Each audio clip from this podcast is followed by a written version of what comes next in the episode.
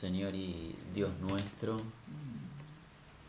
venimos delante de ti en gratitud, porque nos has otorgado vida en el nombre de Jesús.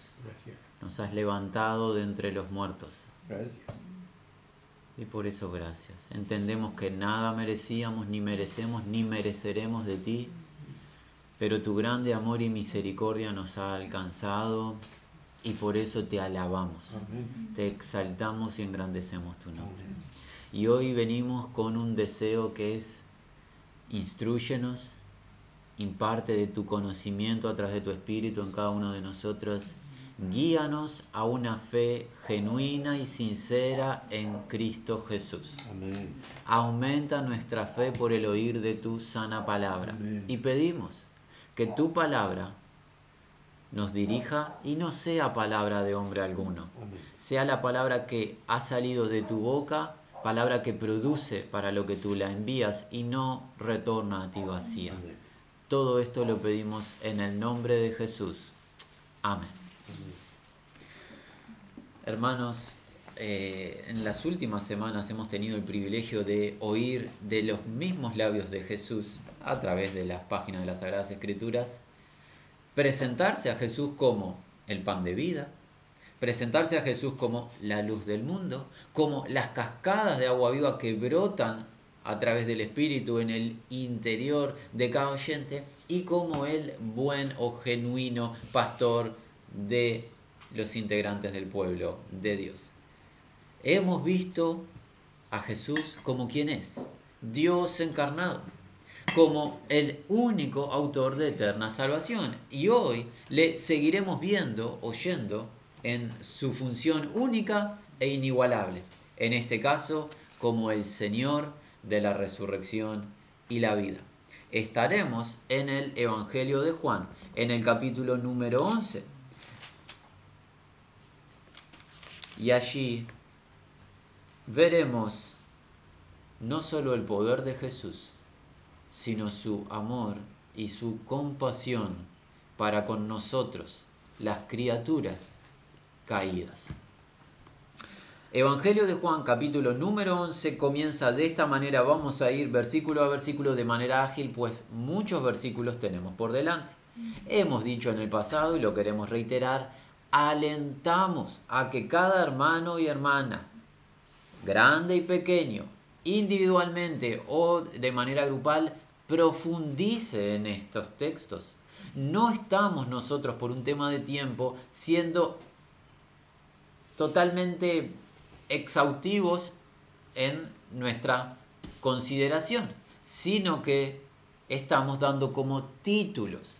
Es necesario que todos y cada uno profundicemos en lo que Jesús enseña, pues va a traer riqueza espiritual. Dicho eso, versículo 1 de Juan 11. Estaba entonces enfermo uno llamado Lázaro, de Betania, la aldea de María y de Marta, su hermana. Muy importante el versículo 1, nos va a dar gran, gran comprensión del capítulo todo. Dos nombres debemos destacar. Uno, el de un individuo y otro, el de la aldea. El nombre Lázaro, a quien Juan hace referencia. ¿Qué significa? Muy importante. Dios es mi ayuda o Dios me ha ayudado. Eso significa el nombre Lázaros de el griego. Dios es mi ayuda o Dios me ha ayudado. Lo otro que queremos destacar es el nombre de la región a la cual pertenece Lázaros junto con sus hermanas Marta y María. ¿A qué región pertenece? A la región de Betania, que qué significa casa de aflicción o casa de los afligidos, de aquellos que están padeciendo. Alguien dirá, ¿para qué nos sirve saber esto? Muy importante. En la casa de los afligidos, en la región donde hay aflicción, ¿quién ayuda? Dios. De eso se trata el texto, del Dios que ayuda a los afligidos. Nada hay puesto en la escritura que no tenga sentido o que esté puesto por casualidad. Todo lo que Dios nos da en su palabra tiene un propósito. Y en este caso estos dos nombres nos dan gran parte de la comprensión del capítulo entero. donde hay aflicción, Dios ayuda. Y ya veremos cuál es la aflicción y cuál es la ayuda que Dios imparte. Lugar de aflicción, Dios ayuda. Y ahora, por un segundo, pasemos esta escena de hace dos milenios a nuestra propia vida. ¿Estás tú afligido y afligida? Ya sabes a quién dirigirte por ayuda. A Dios. No hay otra ayuda perdurable o eterna sino Dios. Si estás afligido, este encuentro es para ti. Y creemos que no hay ningún ser humano que no pase aflicción, porque el peregrinar por esta tierra es un peregrinar de aflicciones. Dice así, versículo 2. María, cuyo hermano Lázaro estaba enfermo, fue la que le ungió al Señor con perfume y le enjugó los pies con sus cabellos. Aquí da referencia de que María y que Marta son las hermanas de Lázaro. Esta referencia de Juan no llegará sino hasta el capítulo 12 de este mismo libro. Juan, en este registro que él hace, nos cuenta que esta misma María es la María que en el capítulo 12 va a ungir al Señor pronto para el sacrificio redentor. Marta, María, hermanas de un varón llamado Lázaro, que significa Dios me ha ayudado, una familia amada por el Señor. Una familia amada por el Señor. ¿Qué sucede con esta familia? Ahora que ya tenemos la introducción, versículo 3.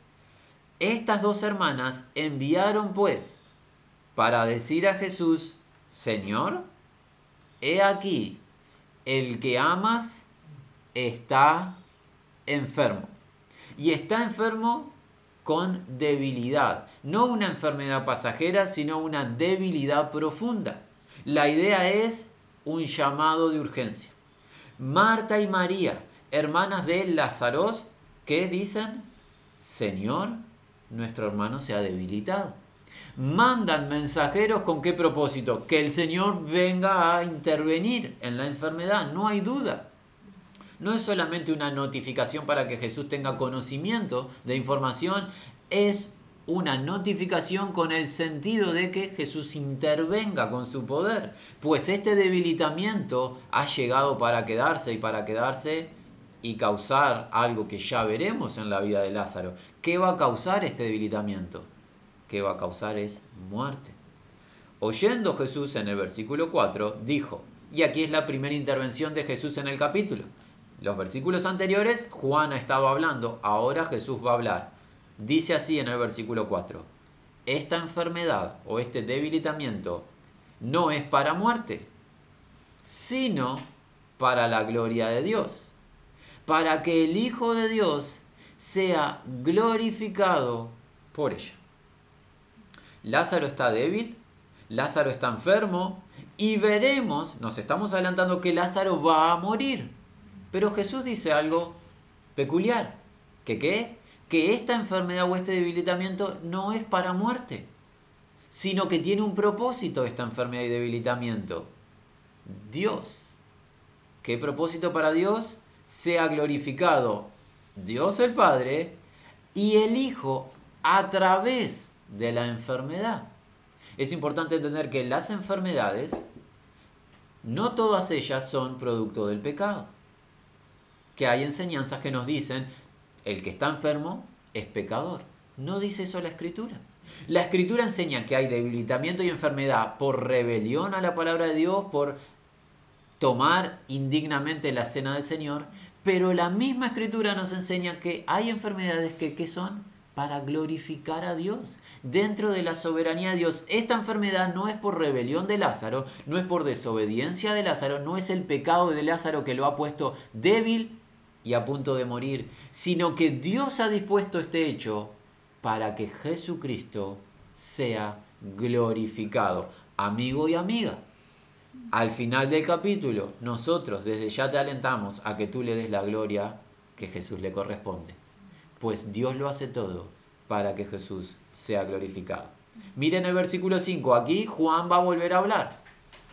En el versículo 5, Juan, el autor del Evangelio, es quien nos dice esto amaba a Jesús, a Marta, a su hermano y a Lázaro. Alguien dirá, ¿acaso Jesús no amaba a todas las personas? Ciertamente. Pero ¿qué nos quiere contar Juan? La cercanía de Jesús con esta familia. ¿Sabes qué? Jesús, Dios encarnado, es un Dios cercano. Cercano a la familia, cercano al ser humano. Jesús es el único Dios y este Dios viviente tiene interés en el ser humano. Amamos a Jesús por ello. Este Dios no es el Dios inventado por el, intelecto del hombre que nada tiene que ver con el ser humano, que no tiene interés alguno con el ser humano y anda en alguna parte de alguna galaxia haciendo alguna cosa. No, no, no. Este Dios ama a su creación. Y Jesús lo demuestra amando a su amigo Lázaro, a su amiga, amigas en el plural, Marta y María, hermanas de Lázaro. ¿Y saben qué? La palabra que Juan utiliza de esa expresión de amor de Jesús para esta familia es una palabra peculiar. Algunos ya la conocen, es la palabra griega agape. ¿Qué significa? Un amor no de palabras, un amor no a la distancia, un amor sacrificial. Jesús te ama, mi amigo, de una manera, sacrificándose por ti. No hay nada ni nadie que se sacrifique por los culpables, sino Jesús.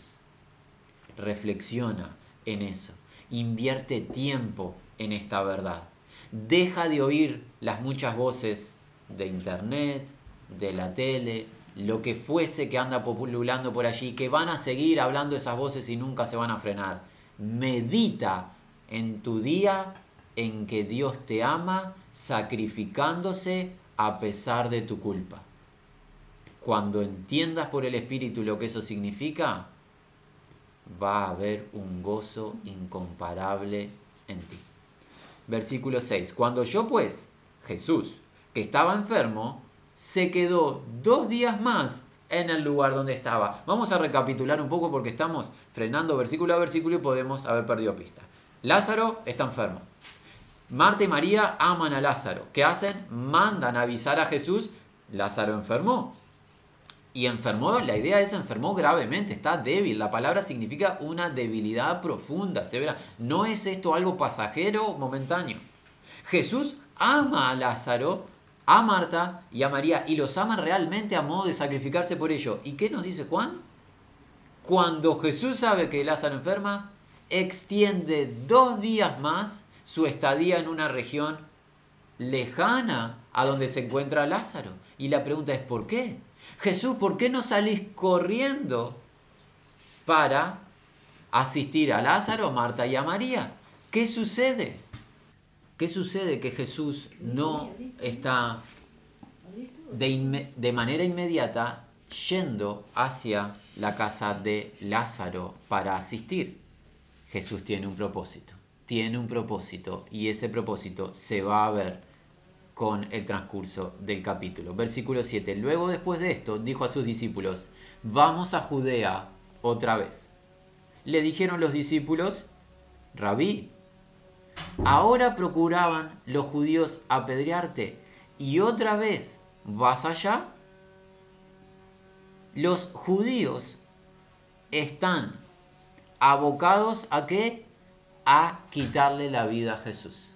Cuando dice los judíos se debe entender en el contexto del Evangelio de Juan, los judíos hace referencia en la gran mayoría de los versículos, no podríamos decirlo ahora de memoria en todos, pero en los que recordamos de casi todo el Evangelio de Juan, cuando hace referencia a Juan a los judíos, no está haciendo referencia a los del linaje de Israel, sino a quienes, a los líderes de la religión judía.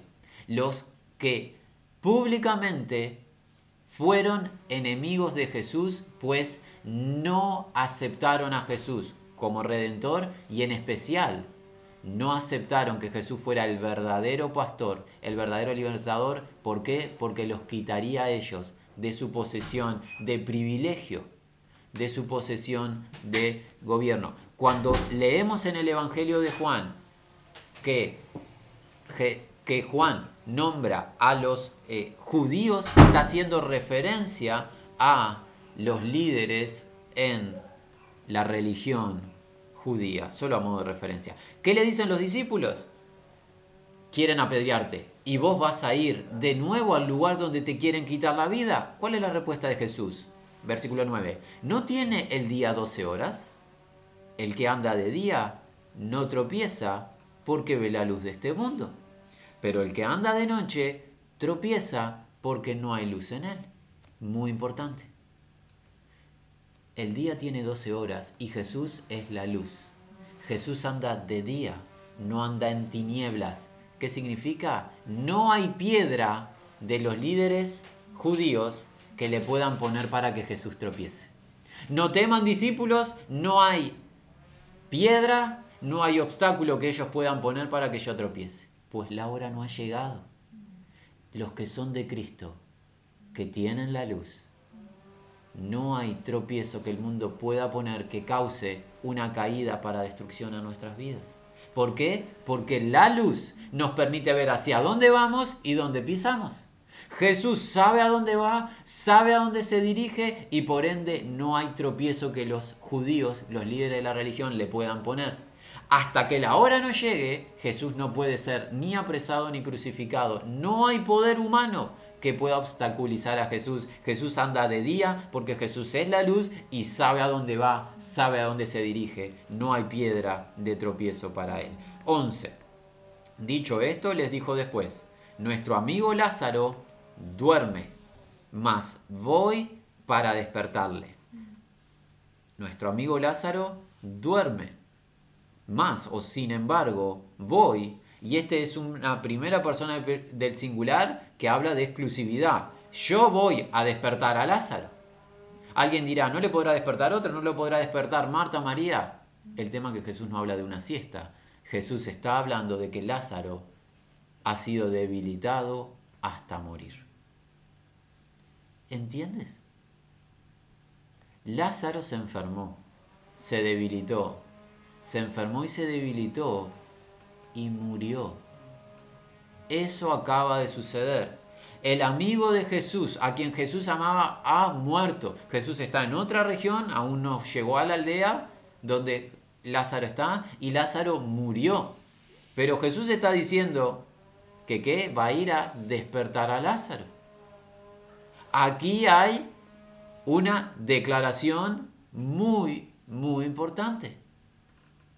Pues ¿quién puede levantar a un muerto de entre los muertos. Alguien dirá, nadie. Entonces Jesús ha tomado un riesgo, se podría decir.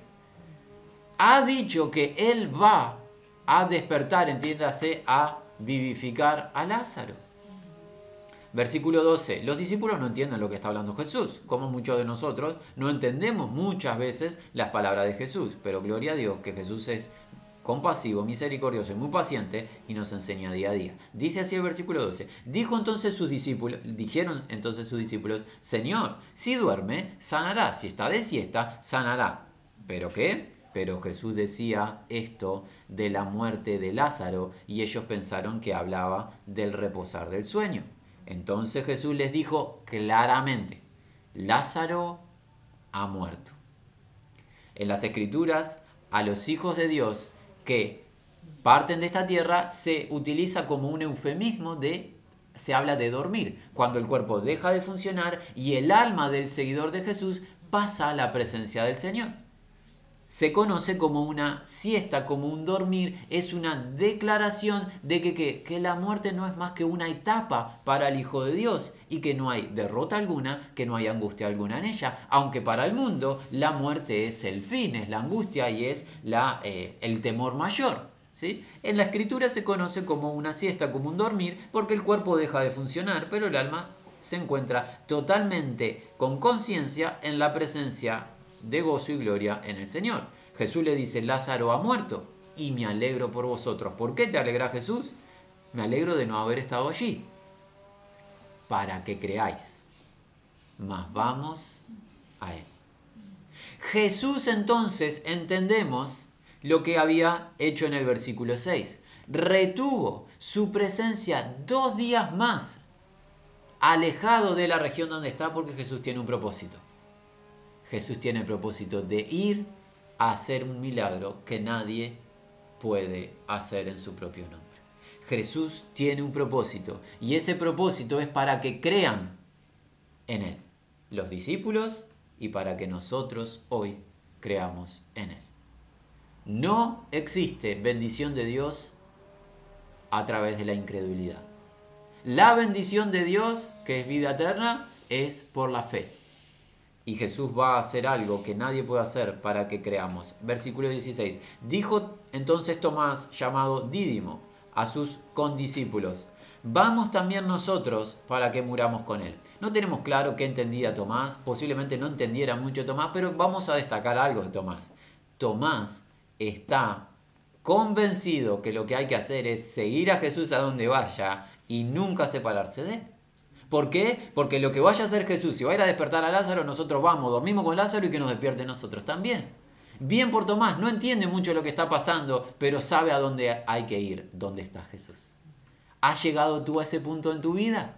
A decir, quizás no entienda todo lo que está en las escrituras, quizás no tengo el conocimiento pleno de todo el consejo de Dios, pero donde esté Jesús, allí yo quiero estar, porque allí hay vida.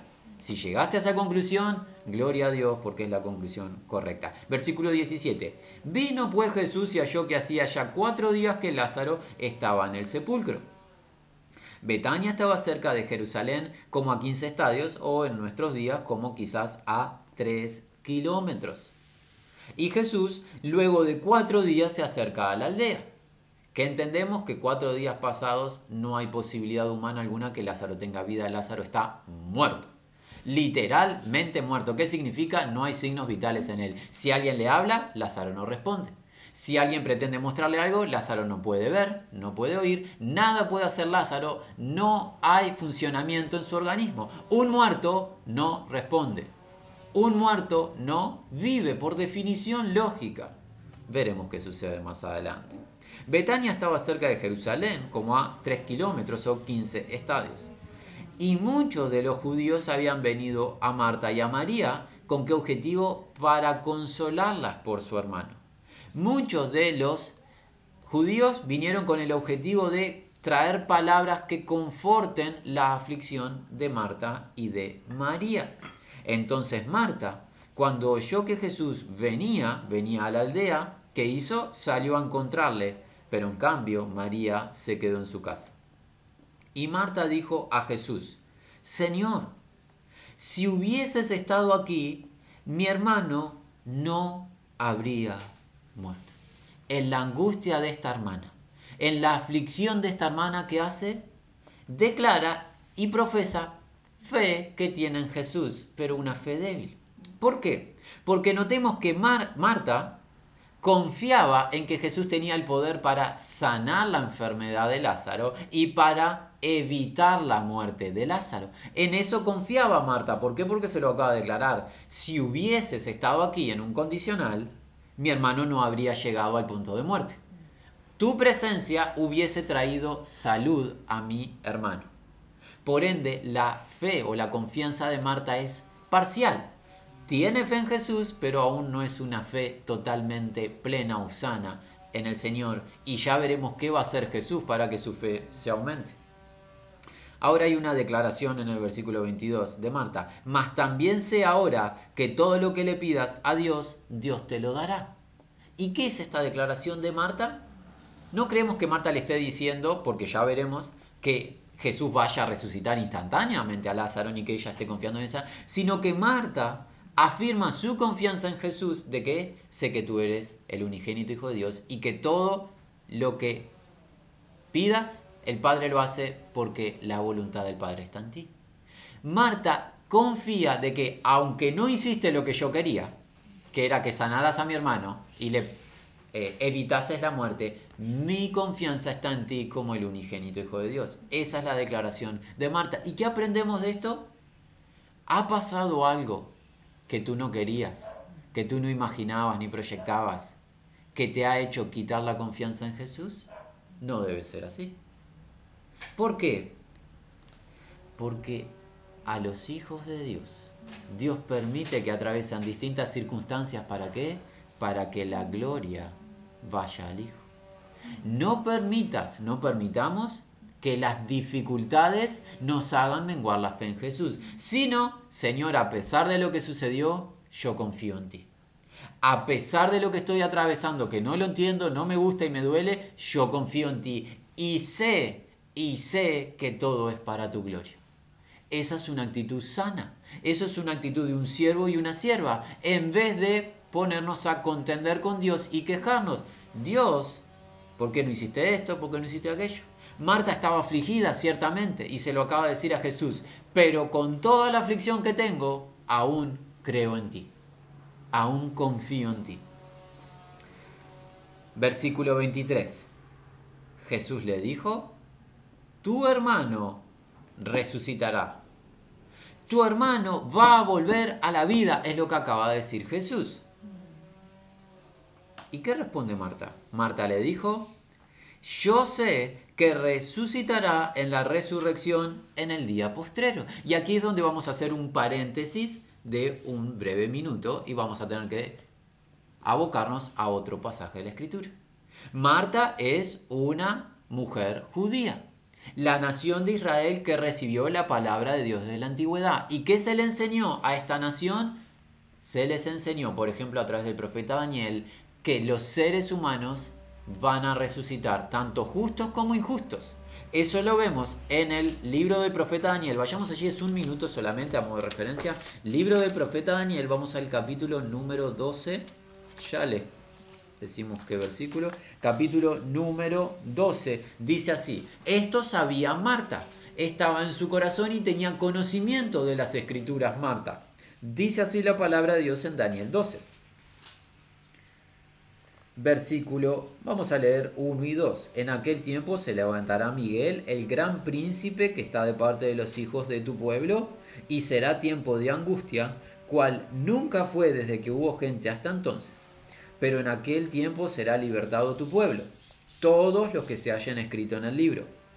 Y muchos de los que duermen en el polvo de la tierra serán despertados, unos para vida eterna y otros para confusión vergüenza, perdón, y confusión perpetua. Marta conocía esta escritura y confiaba en dicha escritura, de que yo sé que mi hermano va a resucitar en aquel día, en el día postrero, cuando haya resurrección de justos y de injustos, cuando haya resurrección para vida y haya resurrección para condenación. Mi hermano, Lázaro, era un seguidor de Jesús, confiaba en Jesús, a su debido tiempo va a resucitar. Eso confiaba y creía Marta y es correcto el apóstol Pablo en el Nuevo Testamento cuando presta testimonio ante Félix de su ministerio y lo que él creía, miren lo que dice acerca de él y de los judíos.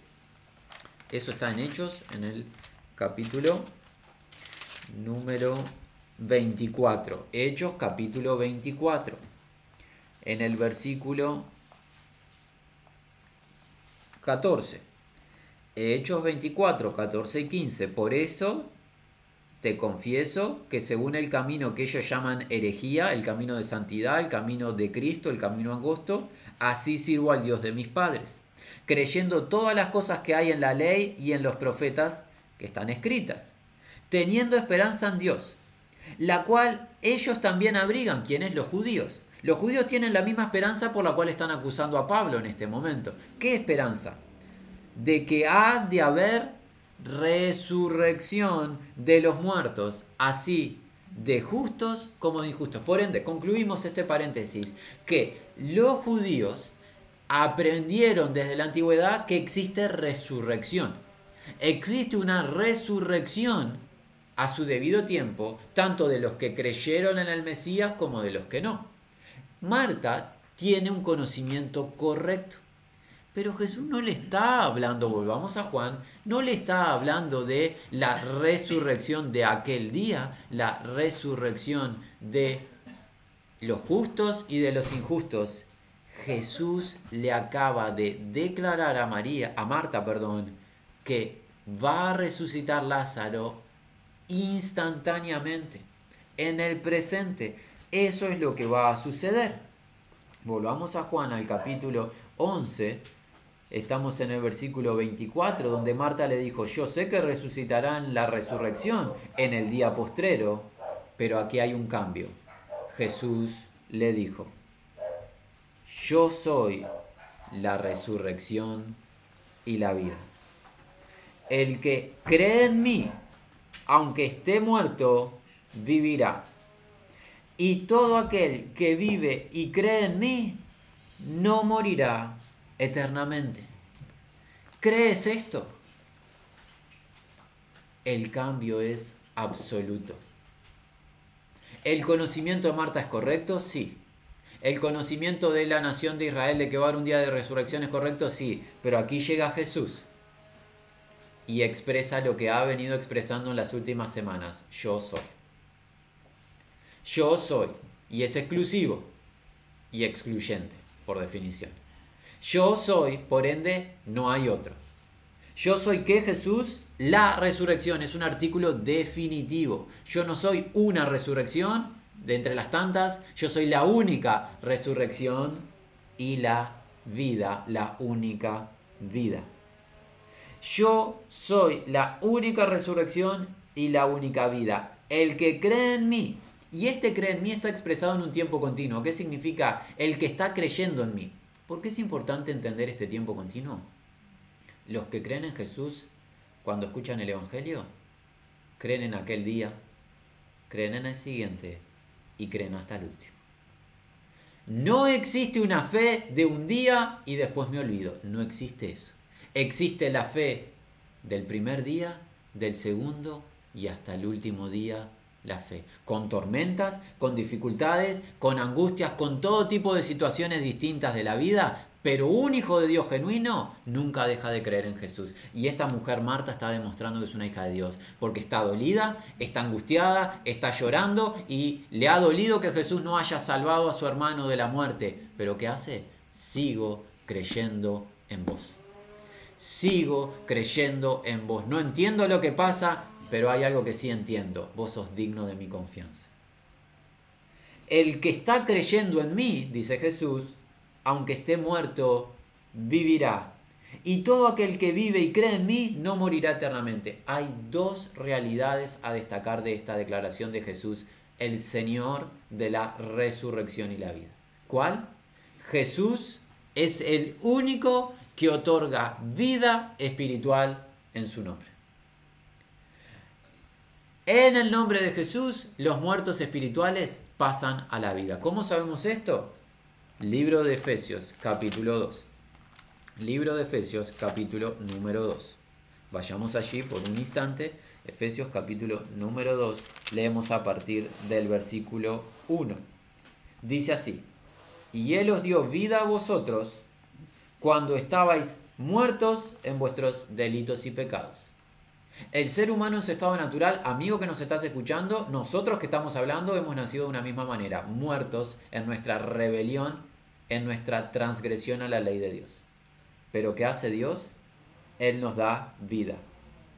Pecados en los cuales, versículo 2, anduvisteis o vivisteis en otro tiempo siguiendo la corriente de este mundo, acorde o conforme al príncipe de la potestad del aire, el líder de el reino de las tinieblas, Satanás, el adversario.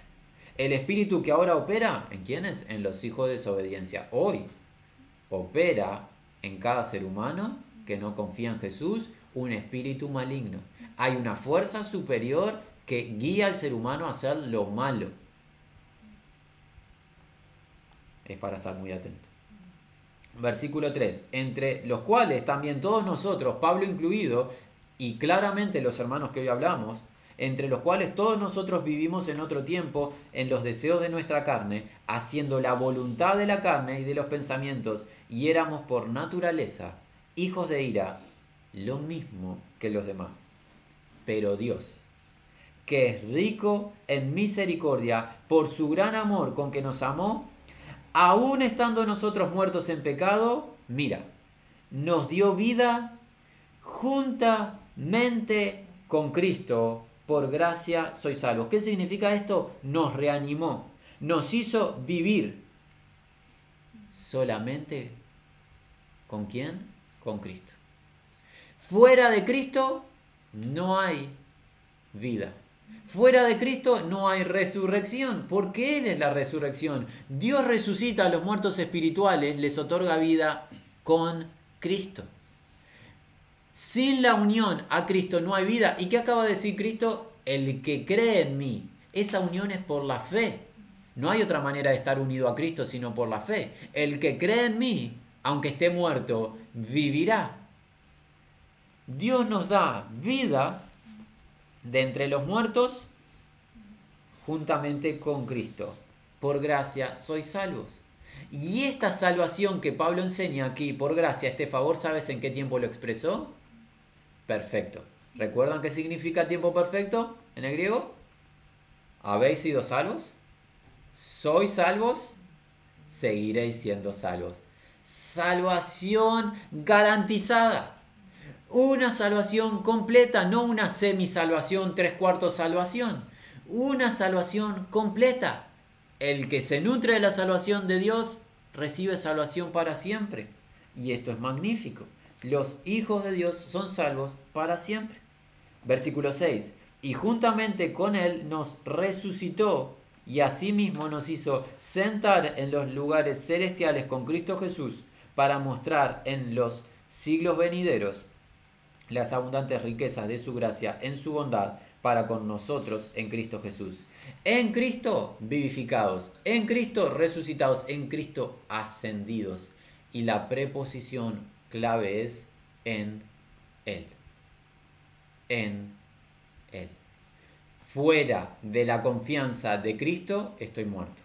Fuera de la confianza de Cristo estoy totalmente ajeno a la gracia de Dios. La gracia de Dios se derrama en Cristo. Amigo y amiga que nos estás escuchando, no importa dónde te encuentres, no importa quién seas, no importa qué edad tengas, no importa qué religión practiques. Fuera de Cristo no te espera bendición alguna. En Cristo, gloria eterna.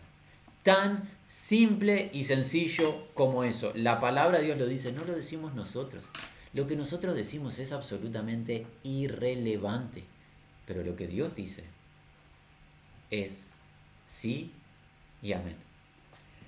Dios otorga vida a los hombres en el nombre de Jesús. Volvamos a Juan acaba de decir Jesús una declaración única.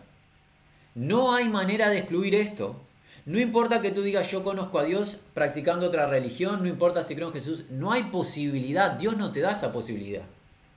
Es exclusivo, porque acá dice en primera persona de singular, Evangelio de Juan capítulo 11, versículo 25, yo soy, y se puede parafrasear sin temor, yo soy la única resurrección, yo soy la única vida. El que cree solamente en mí, aunque esté muerto, vivirá. Podemos parafrasear sin temor porque es lo que significa este versículo. El que cree, el que esté creyendo solamente en mí, aunque esté muerto, vivirá. Y ya hemos visto qué vida otorga Él, que es vida de entre los muertos espirituales. Y todo aquel que vive y cree en mí, no morirá eternamente. ¿Crees esto? Como responde Marta, como una mujer de fe le dijo, sí, Señor. No hay duda. Bueno, pero quizá no. Sí, Señor. Yo he creído. Y ese creído, tiempo perfecto. Creí antes, creo hoy y voy a seguir creyendo que tú eres el Cristo o el ungido de Jehová, el Hijo de Dios que has venido al mundo. Esta verdad es para todos. Y hoy hay vida en el nombre de Jesús pero aún no culminó la cena y tenemos que agilizar, porque queda una parte peculiar. Habíamos dicho, Lázaro significa Dios me ha ayudado. Betania significa la casa, el lugar de los afligidos, el lugar de la aflicción. En tiempo de aflicción, ¿qué hace? Dios ayuda. Pero Dios no ayuda en el tiempo de la manera que yo entiendo conveniente. Porque Marta, ¿qué entendió conveniente? ¿Qué diseñó Marta? Marta diseñó esto. Señor, vení ahora sana a Lázaro y Lázaro no muere. Ese plan no sucedió. Jesús no fue en el tiempo que Marta quería, ni hizo lo que Marta quería. Jesús fue en otro momento y va a hacer otra cosa y va a ser glorioso. Dice así la palabra de Dios a partir del versículo 28. Habiendo dicho esto, fue y llamó a María, su hermana, diciéndole en secreto, el maestro está aquí y te llama. Permítasenos esto. ¿Es Jesús tu maestro? Y maestro no es una palabra liviana, como nosotros la tenemos en presente. En los días que se escribió la escritura, en la nación de Israel, un maestro era un guía de vida. ¿Es Jesús el guía de tu vida? El que te dice esto es así y tú dices sí, amén. Para Marta y para María, sí. Nos encanta saber que qué mujeres eran seguidoras de Jesús. A pesar que no era lo habitual en la tradición hebrea, a pesar que los rabinos jamás instruirían a una mujer, Jesús no es como los enseñadores humanos. Jesús enseña mujeres y hombres por igual. Y las mujeres, Marta y María, que tenían un maestro, Jesús, el verdadero maestro. ¿Es el tuyo? Debe serlo para tu propia bendición. He aquí, el maestro, está aquí el maestro y te llama. Ella cuando lo oyó, se levantó de prisa y vino a él. No hay otra cosa para hacer que no ir al maestro, a Jesús. Jesús todavía no había entrado en la aldea, sino que estaba en el lugar donde Marta le había encontrado. Entonces los judíos que estaban en casa con ella y la consolaban, cuando vieron que María se había levantado de prisa y había salido, la siguieron, diciendo, va al sepulcro a llorar allí. María cuando llegó a donde estaba Jesús, al verle, se postró a sus pies, diciéndole, Señor, si hubieses estado aquí, no habría muerto mi hermano. Al igual que Marta, María confiaba lo mismo en Jesús. El poder de Jesús de sanar, el poder de Jesús de levantar a alguien enfermo, debilitado. Y la angustia que le causó a María que no hubiese sucedido eso. Está afligida María porque no viniste, no sanaste, Lázaro está muerto.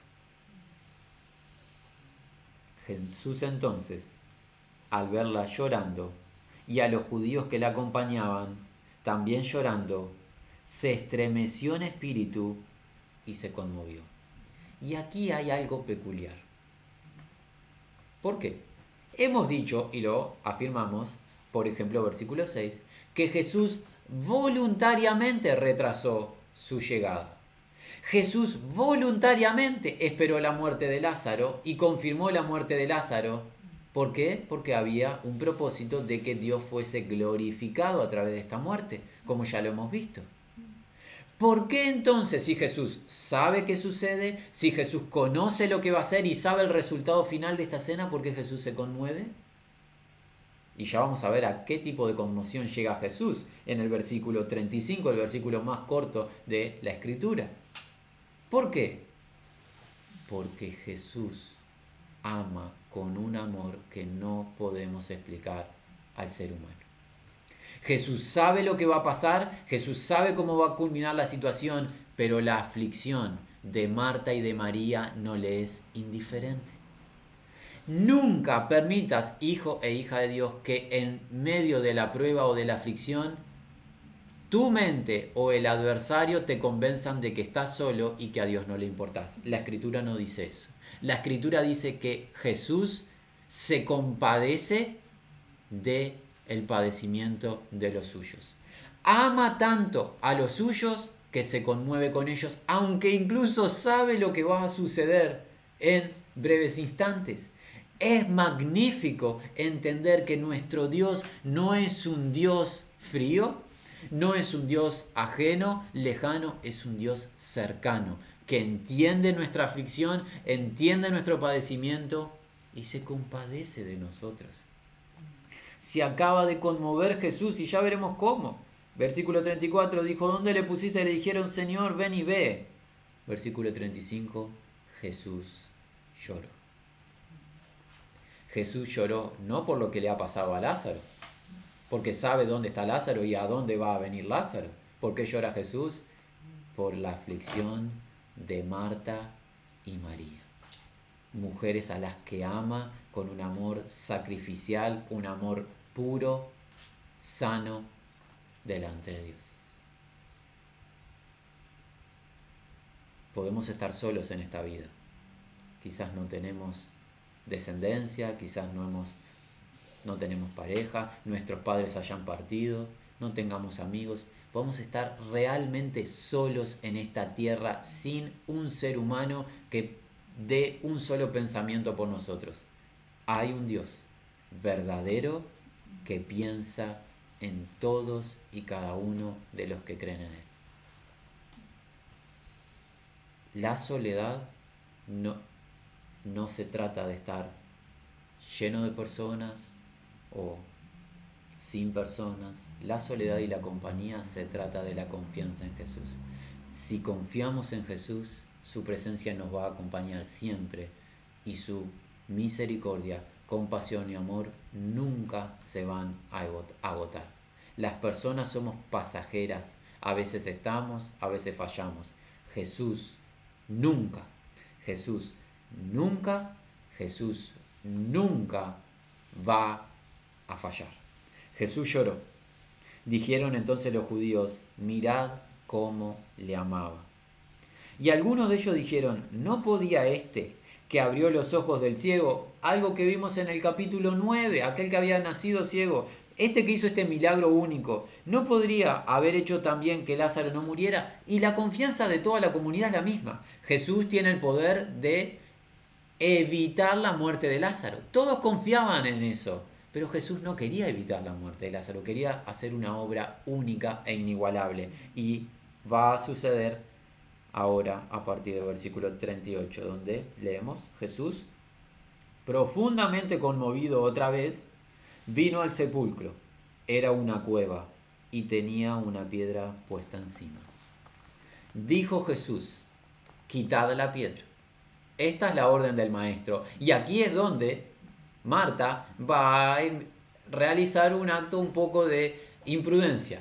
En su aflicción, en su angustia, claro, ¿no? Pero es una imprudencia. ¿Qué hace Marta? La hermana del que había muerto le dice, Señor, hiede ya, porque es de cuatro días. En cierta medida, Marta eh, contradice la orden de Jesús. El maestro ha mandado. Nuevamente, cuando el maestro te manda algo que ante tu propia percepción no es correcto, ¿contradices al maestro? La lógica humana dice, no abras la, la caverna, deja la piedra donde está. Eso dice la lógica. Pero Dios nos ha llamado a nuestros razonamientos o nos ha llamado a la fe en Él? ¿Qué dice el maestro? No te he dicho que si crees o creyendo verás la gloria de Dios. Entonces quitaron la piedra de donde había sido puesta el muerto y Jesús alzando los ojos a lo alto dijo, Padre, gracias te, doy por haberme oído. Yo sabía que siempre me oyes pero lo dije por causa de la multitud que está alrededor, para que crean que tú me has enviado. ¿Y en qué oyó el Padre al Hijo? En lo que le ha pedido. ¿Y qué pidió el Padre, el Hijo al Padre? El milagro que va a suceder. Versículo 43. Y habiendo dicho esto, clamó a gran voz, Lázaro, ven fuera. Alguien dirá, de la ciencia humana, de lo que fuese, Jesús está entrando en delirio. ¿Por qué? Porque Lázaro hace cuatro días que ya no tiene signos vitales. Ha sido declarado muerto. Muerto realmente. Su cuerpo no funciona, él no escucha, él no ve, él no habla, no tiene vida en su organismo. Su alma ya no está en su cuerpo, no hay vida. ¿Cómo Jesús le va a hablar a un muerto? Porque Jesús, ¿quién es? ¿Cómo se presentó hace unos versículos? Yo soy qué? La resurrección y la vida. Y tú, mi amigo, vas a verte en una posición clara. O crees y vives o rechazas esto. No hay un tercer camino de quizás sí, quizás no. O esto es verdad o es mentira. Y la frase de yo soy la resurrección de la vida es una frase, alguien dirá, osada, ¿verdad? Ah, qué, frase fuerte para que alguien se adjudique a sí mismo. ¿Sabes qué? De osado no tiene nada. Porque Jesús lo dice y lo confirma. ¿Cómo sabes que Jesús es la resurrección y la vida?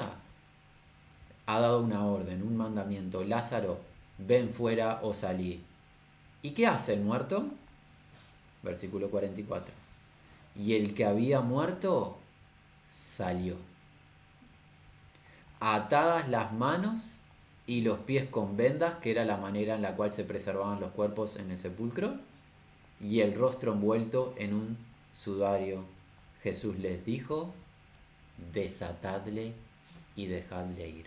Jesús es el único que puede hoy presentarse a tu vida diciéndote yo soy la resurrección y la vida porque Él realmente lo es. Él da vida a los muertos. A los muertos espirituales los hace vivir por la predicación de su evangelio y les da vida. Y a los muertos físicos les dice, salí y viví y los muertos salen y viven. Aquí hay una verdad espiritual detrás. Alguien que cree en Jesús y que es resucitado por Jesús y que pasa de muerte a vida, que ya no puede ser, no puede ser más un muerto. Porque Lázaro ya no está más quieto en el sepulcro. ¿Qué hace Lázaro? Camina y anda. ¿Tengo pulso? De los que ando en fe, de los que decimos que andamos en fe. ¿Tengo pulso? Cuando alguien me habla de Jesús, ¿respondo en fe? ¿Proclamo a Jesús? ¿Vivo a Jesús? El que recibe vida de Jesús vive. Los vivos viven, los muertos mueren. Alguien dice, ¿qué definiciones básicas está dando? Es que son así de básicas y necesarias de aprender. Un muerto no responde, un vivo vive. Y he aquí, el muerto ahora vive. ¿Por qué? Porque la intervención de Dios fue a través de Jesucristo. ¿Estás muerto? Recibe vida a través de Jesús. Y si estás vivo en Jesús, anda como un vivo entre los muertos, no vivas más como un muerto. Basta de estar atados en cavernas con piedra, es tiempo de vivir a Cristo en justicia, en santidad y en verdad. Basta de andar como muertos. Dios nos llama a la vida y a esta vida superabundante que Cristo ofrece en su santo nombre. Una vida distinta a la del mundo porque no es de esta creación, desciende del cielo y es para beneficio de todo aquel que cree en Él. Cristo tiene este poder, hermanos y amigos, en especial amigos. No hay chance, no hay chance que alguien venga a este pasaje que hemos leído y, se vaya indiferente. Hay solo dos resultados. O tú niegas esto y dices esto es una mentira, yo me voy a hacer otra cosa, yo voy a negar el testimonio de Dios, voy a negar este testimonio de los que vieron este hecho, Juan incluido lo vio con sus propios ojos. Juan vio que Lázaro estaba muerto, Juan vio toda la gente llorando y Juan vio que Lázaro después estuvo vivo. Y también lo vieron los fariseos. El texto sigue, no tenemos el tiempo de verlo hoy. Los vieron los fariseos y lo querían matar a Lázaro para que no se supiese de este milagro. Toda la comunidad vio este milagro. Nadie puede llegar a este punto y decir, a mí esto me es indiferente. Yo voy a seguir con mi trabajo, voy a seguir con mi deporte, mi esparcimiento. Esto es irrelevante. No hay un hecho ni una persona en el universo todo que pueda hacer esto, hacer vivir un muerto, sino Jesús. Y si Jesús hace vivir un muerto, es Jesús digno de tu confianza. ¿Qué estás haciendo reteniendo la fe en Jesús? ¿Qué te priva de seguirlo? Deja, deja tu propia vida, deja tu propio deseo, tu propia agenda personal. Sigue a Jesús hoy. Recibe vida entre los muertos, mi amigo. Confía en Él. Vuélvete a Él que va a tener grande misericordia y perdón. Te va a sanar, te va a limpiar. Arrepiéntete de tu estado de pecado y recibe vida porque Él es la resurrección y la vida. Hermanos, ¿qué vimos hoy? De manera muy ágil, nuevamente, nuevamente, títulos hemos dado hay que profundizar en todo este capítulo y hay que continuar porque ni siquiera terminó el capítulo. Después de esto quieren matar a Jesús y quieren matar a Lázaro, los líderes en la religión judía. Así, así de celosos estaban por el verdadero maestro. ¿Qué hemos visto? Aflicción, padecimiento en un hogar. En una región de aflicción, la casa de aflicción Betania, padecimiento en una familia. Un integrante de la familia ha muerto. ¿Qué piensan las hermanas? Si el maestro hubiese estado, Lázaro no hubiera muerto. Pero Dios tiene pensamientos distintos a los del hombre. ¿Cuál es la distancia entre los pensamientos de Dios y la del hombre? Desde la tierra al cielo es la distancia de sus pensamientos superiores a los nuestros. No, no voy a hacer lo que ustedes han diseñado, Marta y María. Voy a hacer algo superior. ¿Qué hace el Dios que ayuda al afligido? Da vida de entre los muertos. ¿Con qué propósito? Para que todos crean para que todos crean y para los que hoy estamos congregados, siendo el día 30 de enero del año 2022, donde sea que estemos, que hagamos, creamos.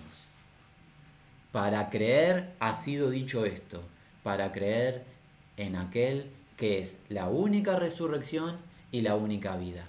Ya no temas a la muerte, si estás en Cristo, la muerte no es derrota. Este que levantó a Lázaro es el que levanta a los muertos en él.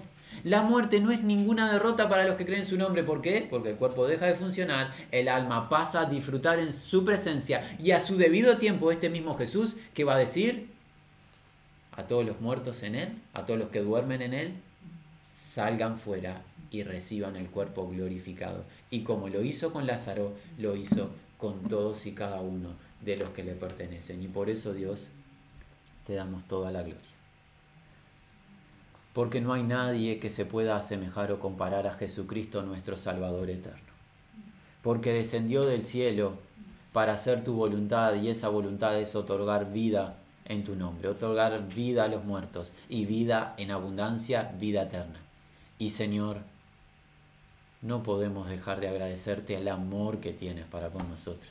Cómo te conmueves de nuestros padecimientos. Tú piensas en tu pueblo. Tú estás atento a nuestras aflicciones. Tú nos amas hasta conmoverte por lo que atravesamos. ¿A quién iremos, Señor? ¿A quién? ¿Apoyaremos nuestra confianza en la ciencia? ¿En las obras de los hombres? ¿En recursos, en bienes materiales? ¿En todo lo que es pasajero? Oh, Señor, ya no ya no. Nos volvemos a ti. Como tu siervo Job lo dijo, en polvo y ceniza nos arrepentimos de toda nuestra incredulidad y nuestra vanidad y nos volvemos a ti. No hay cosa existente que pueda resucitar a los muertos sino tú. Por eso en ti confiamos. A ti nos volvemos y pedimos que otorgues desde lo alto salvación y vida eterna en los que aún no te conocen. Que esta palabra que Juan registró en el capítulo número 11 de su Evangelio alcance las vidas de los que aún no conocen a Jesús y al leer y al oír, las personas se arrepientan y confíen en la resurrección y la vida y confíen en Jesús el Cristo. En su nombre hemos pedido.